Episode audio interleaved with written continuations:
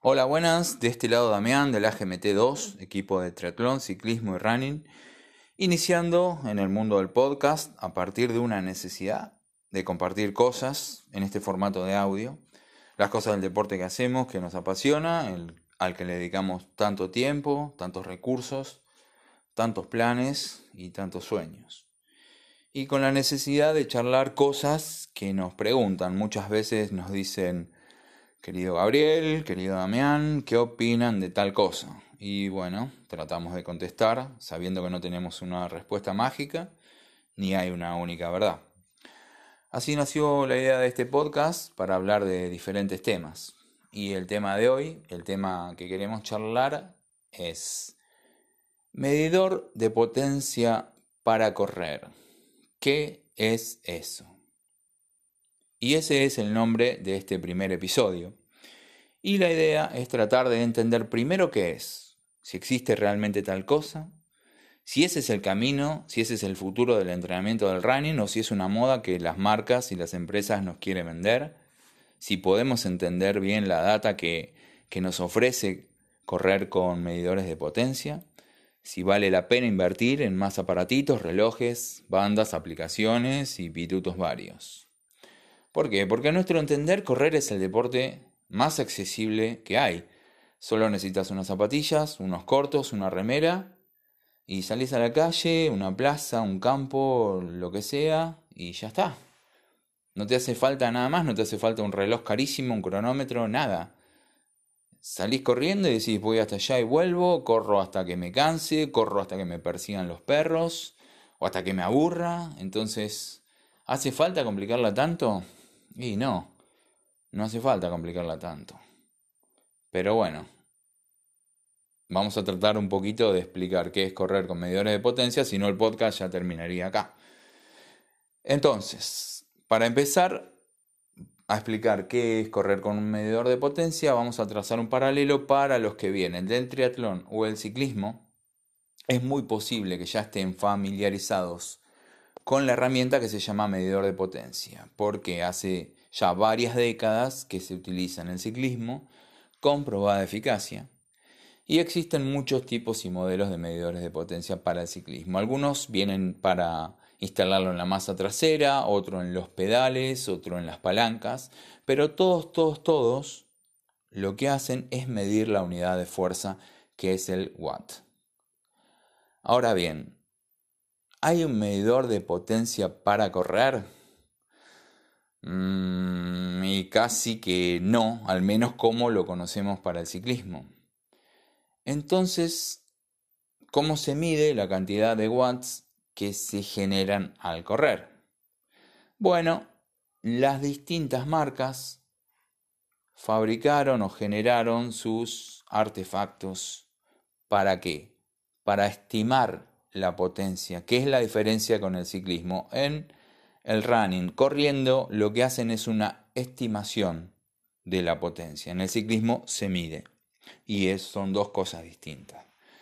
Entonces vamos a empezar por darle un pantallazo sin hacer una review a fondo de eh, qué aparatos se usan para estimar la potencia corriendo.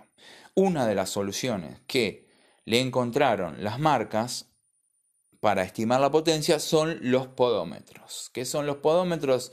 Son unos aparatitos de plástico que van enganchados a la zapatilla, a los cordones de las zapatillas, y los podómetros tienen unos super recontra acelerómetros y giroscopios que mediante algoritmos traducen, traducen perdón, el movimiento capturado en una estimación de potencia.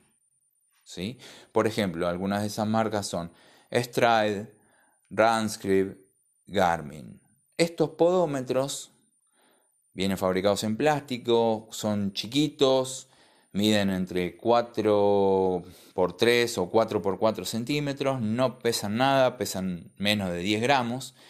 Y este, esos podómetros necesitan energía que para poder capturar y transmitir la información que la obtienen mediante una carga en alguna base wireless o en algún cable micro USB o algunos llevan alguna batería 2032.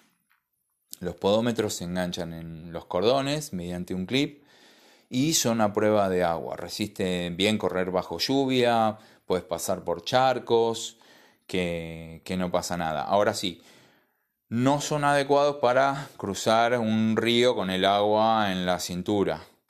Por ejemplo, no son tan waterproof. Eh, la primera vez que vos usás uno de estos podómetros, por lo general vas mirando todo el tiempo que no se te desprenda, que no se te salga, porque vos decís, uy, llego a la esquina, se me cayó esto y pierdo 200 y pico de dólares. Pero bueno, no, si está bien puesto el clip no se te sale y lo que tenés que hacer es mirar tranquilo para adelante el camino, que es lo más aconsejable.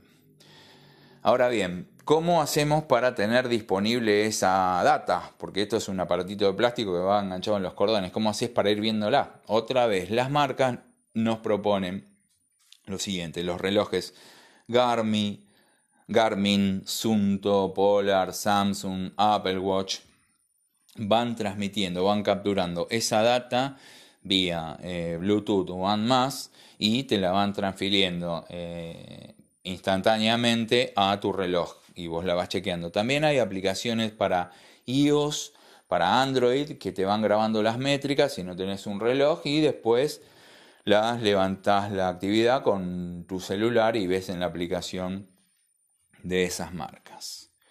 Ahora bien, mientras vos estás corriendo, ¿qué es lo que podés ver en tu reloj? Bueno, eso depende del fabricante o del modelo que vos estés usando. Puedes ver dos campos o tres campos de potencia, que pueden ser la potencia instantánea que estás aplicando en ese momento, o diferentes promedios de vuelta, de 3 segundos, de 10 segundos, o de lo que sea que el fabricante está proponiendo. Eso en cuanto a los podómetros, un vistazo general.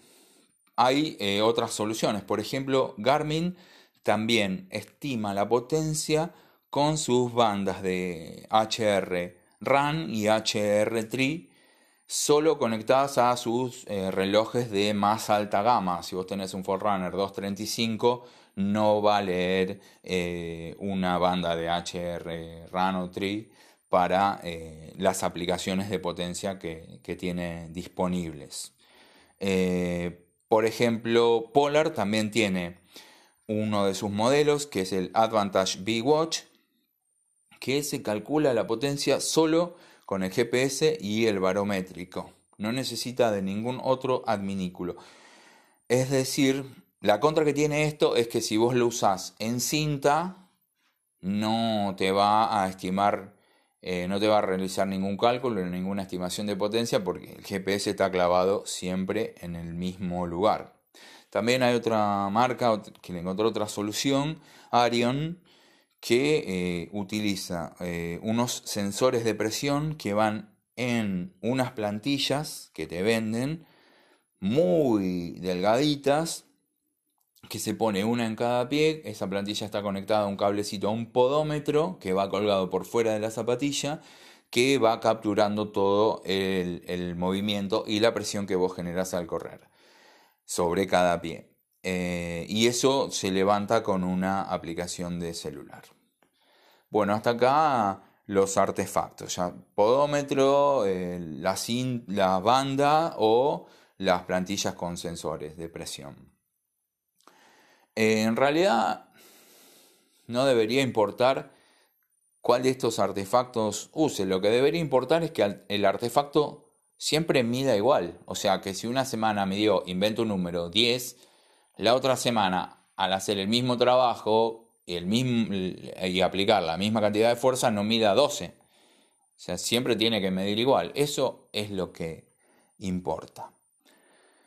Bueno, vuelvo a los que ya están acostumbrados a los medidores eh, de potencia en el ciclismo. Una cosa que van a notar es que correr te va a mostrar una cantidad mayor de watts que si estás pedaleando. Voy a inventar números. Por ejemplo, si vos vas pedaleando cómodo a 190 watts, no se va a traducir lo mismo en la corrida. Probablemente te muestre un número mayor, 210, 220, 230. Estoy inventando números. ¿eh? ¿Por qué se debe esto? Y bueno, porque la eficiencia en el ciclismo no es igual a la eficiencia corriendo. En el ciclismo vos estás eh, empujando las palancas de los pedales y estás sobre un mismo plano. Corriendo vos ya los, estos medidores de potencia lo que están capturando son tres planos de movimiento, horizontal, vertical y lateral. Entonces, eh, si bien en el ciclismo más watts siempre es más velocidad, y eso es lo que estamos buscando, eh, si vos aplicás eh, más potencia, si vos aplicás más watts, salís más rápido, seguro, a menos que te esté cambiando el perfil del terreno o al menos que te estés desacoplando, para los que entienden del ciclismo, este, si bien más watts es más velocidad en el ciclismo, en el correr más watts no necesariamente es más velocidad, porque vos podés estar desperdiciando eh, energía y fuerza en alguno de esos tres planos que yo mencioné antes, vertical, horizontal y lateral. Puedes estar saltando más o puedes estar moviéndote más, más hacia, los, hacia los laterales en vez de estar aplicando la fuerza como realmente se debe aplicar, que es hacia adelante. Bueno, entonces, ¿para qué sirve un medidor de potencia para correr? Bueno, hay una cantidad de datos que nos da, que nos proponen todas estas marcas. Y esos datos, por ejemplo, son biomecánica, eficiencia, técnica, largo de zancada, tiempo de contacto del pie con el suelo, pasos por minuto eh, y un par más. A partir de un análisis correcto de esta data, vos podés optimizar tu corrida. Y no te hace falta contratar a un super entrenador recontra especializado vos podés investigar por vos mismo porque para eso existe Google. Y podés, por ejemplo, leer a Jim Vance o Steve Paladino y buscar sus trabajos, que son dos tipos que laburan mucho y desde hace ya cinco años fácil con medidores de potencia para correr y tienen muchas publicaciones y vas a encontrar y, mucha data de ellos. Y hay otros más también. Eh, por ejemplo, bueno, de lo que te decía, vos podés eh, querer mejorar alguno de los puntos que yo te mencioné antes, ponele la cadencia.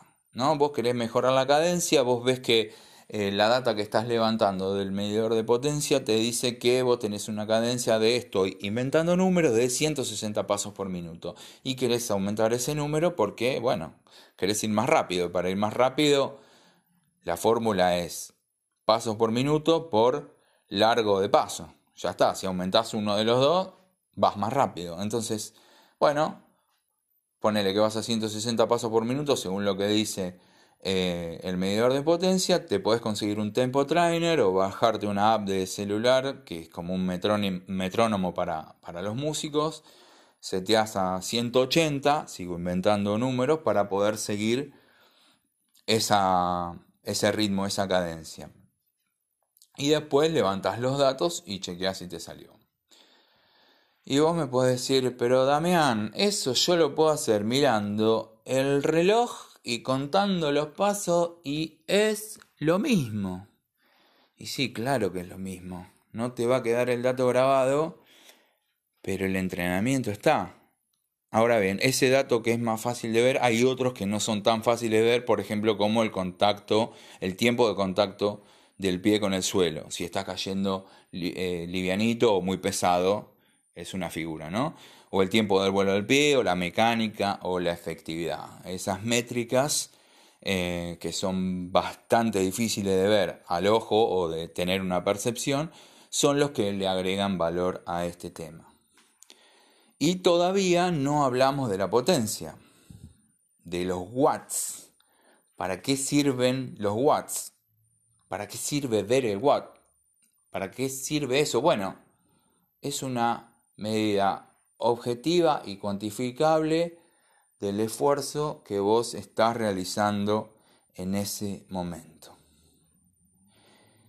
Y todas las marcas y empresas y modelos traen aplicaciones que te ayudan a determinar las distintas zonas que vos podés emplear en tu entrenamiento a partir de un valor a determinar. Y tu entrenador seguramente también, si tenés entrenador, seguramente también sabe determinar cuáles son esas zonas.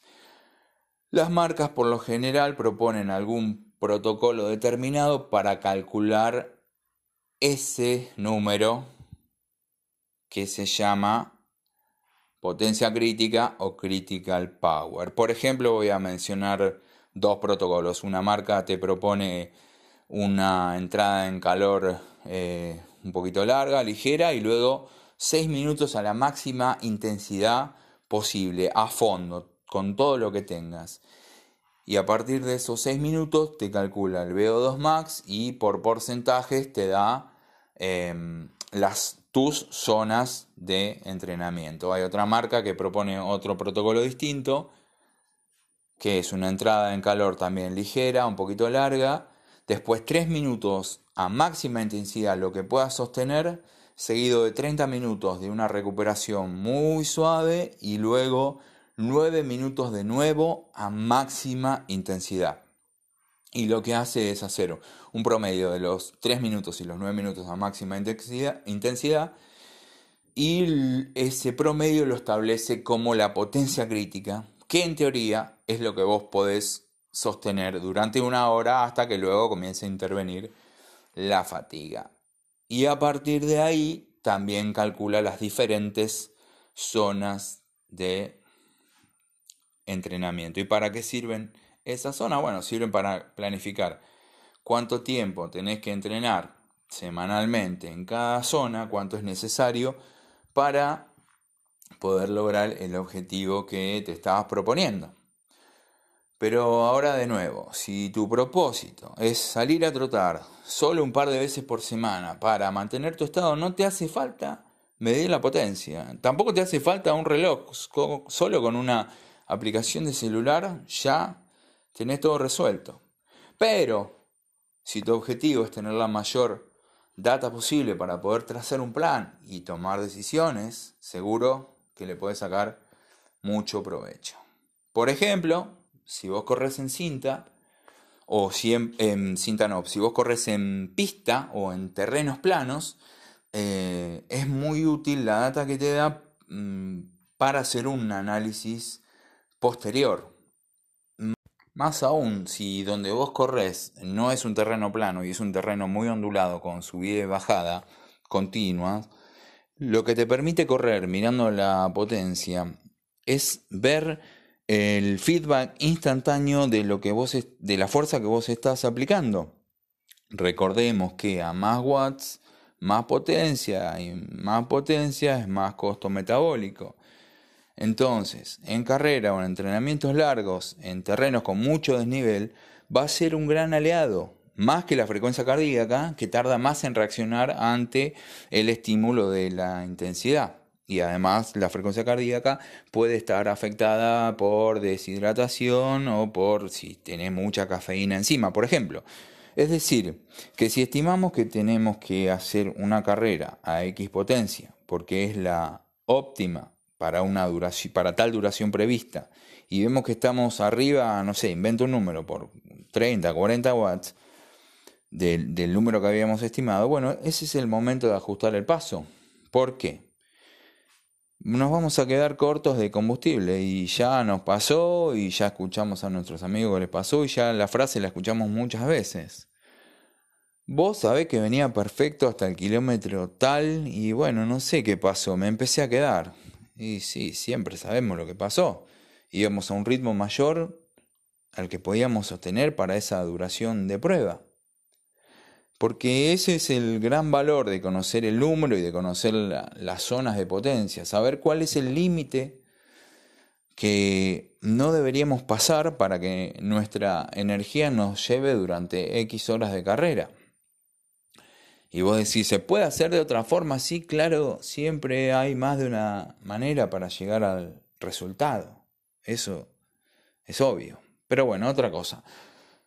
Yo creo que es muy útil el uso de la potencia, además, cuando se entrena en cinta. Ahí sí que el número está bien ajustado, ya que no dependemos de la calibración de la cinta o del movimiento de nuestro brazo para que el reloj haga el cálculo del pace. Realmente los, gráficos que se ven, los gráficos que se ven de entrenamiento en cinta, siguiendo la potencia, parecen hechos con regla. Salen muy, muy prolijos y en atletas que no son tan experimentados corriendo con potencia. Es bueno, lo que hace esto es acortar la curva de aprendizaje. Y cuando vas tomando más experiencia en el uso, tu entrenador o vos, si te pusiste a investigar bastante, puedes determinar, por ejemplo, en pasadas muy cortas, donde vas por sobre la potencia crítica, por sobre el critical power, cuánto debería ser la duración de esa pasada tan corta y cuánto debería ser la recuperación entre ellas. Eso en un, en un entrenamiento estructurado, poder individualizar esto es clave. Sería algo así tantos segundos en tal nivel de potencia y tantos segundos de recuperación. ¿Por qué? Porque todos los atletas son distintos y hay distintos momentos del ciclo para el mismo atleta. Entonces, redondeando, ¿es imprescindible? ¿Es imprescindible correr con un medidor de potencia? No, creo que no. ¿Te puede ayudar a mejorar? Sí mucho, es lo que yo creo. Su gran ventaja es, como dije antes, acorta mucho la curva de aprendizaje sobre nuestro propio rendimiento, en vez de estar haciendo prueba y error. Vamos siguiendo el número, vamos siguiendo el modelo y aprendemos más rápido cómo correr tal distancia. Bueno, hasta acá llegamos, espero que si no sabías nada de correr con potencia te haya servido como guía general y además obvio también está internet para investigar mucho más. Y si sabía pero tenés algunas consultas, nos mandás eh, un mensaje al posteo de este podcast que va a estar en nuestra cuenta de Instagram, la cuenta del agmt2.ig, esa es la cuenta de Instagram. Y si llegaste hasta acá, nos podés comentar mandando un emoji de un corredor o una corredora a nuestra cuenta de Instagram. Bueno, muchas gracias por escuchar. Hasta el próximo episodio. Los saluda Damián del AGMT 2.